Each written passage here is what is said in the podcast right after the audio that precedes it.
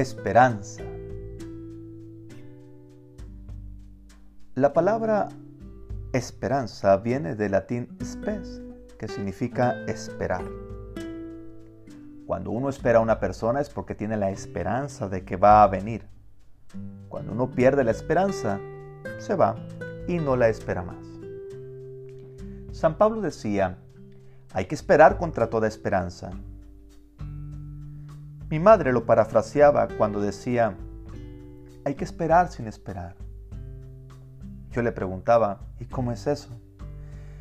Ella me lo explicaba de la siguiente manera.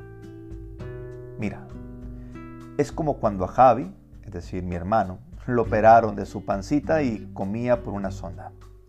El doctor me dijo que él no iba a comer nunca por su boca. Yo me angustiaba mucho solo al saber que ahorita estaba chiquito y no entendía, no decía nada, pero cuando creciera y nos viera comer a nosotros por nuestra boca, nos iba a preguntar, ¿y por qué a mí no me das de comer por la boca? ¿Qué le iba a contestar yo? Pero todavía recuerdo la primera vez que intenté darle un poco de plátano machucadito en su boca. Apenas lo saboreó y me dio gusto que lo hiciera. Y cuando lo tragó y no lo devolvió, me llenó de una gran alegría. Yo me esperaba otra cosa, pero me sorprendió que Javi no lo devolviera y poco a poco le di más y más hasta que le quitaron la sonda y ahora come una buena barbacoa por su propia boca. Ahora que nos dice el doctor que la lesión que Javi tiene en su cerebro eh, no se puede curar y que por ello no va a poder caminar. No digo que eso me entristece pero solo es un momento porque recuerdo cuando me decían que Javi no iba a comer nunca por su boca y comió.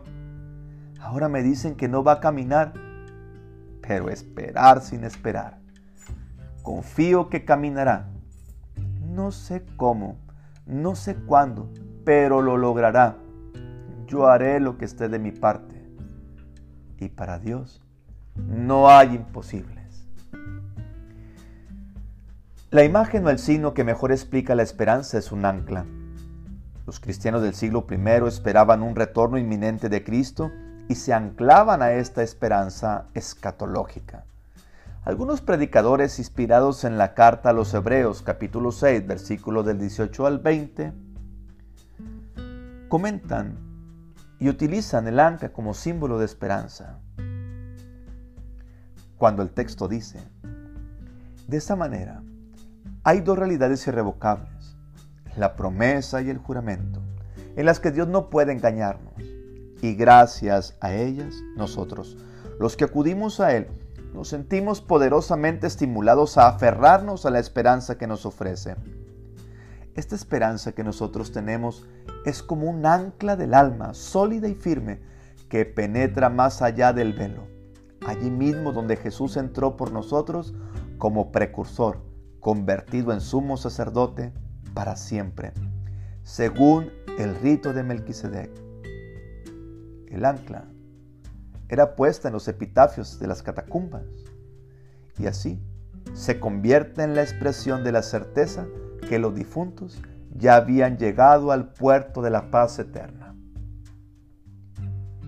Todo esto nos quiere decir que la esperanza no es una virtud abstracta o una simple ilusión sino la certeza de una vida mejor y de una vida eterna con nuestro Salvador. ¿Cómo podremos mantenernos firmes? Luchar contra corriente y sin tregua ante un mundo hostil en el que nos ha tocado vivir.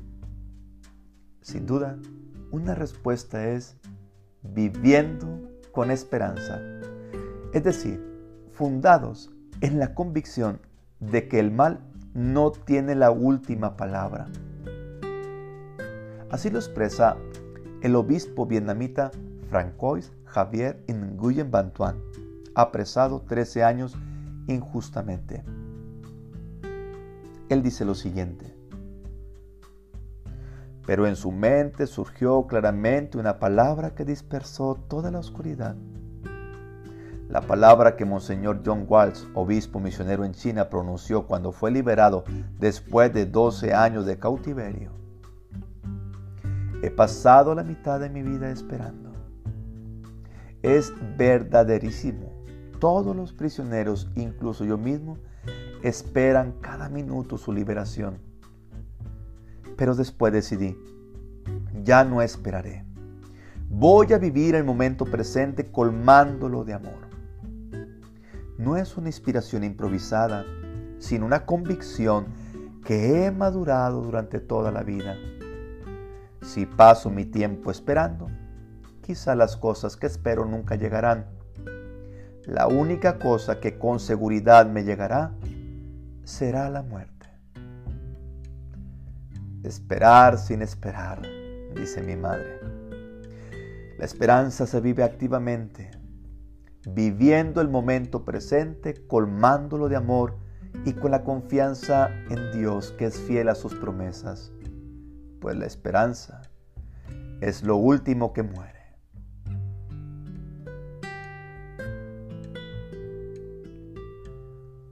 Todo lo puedo en Cristo que me fortalece. Filipenses 4, versículo 13.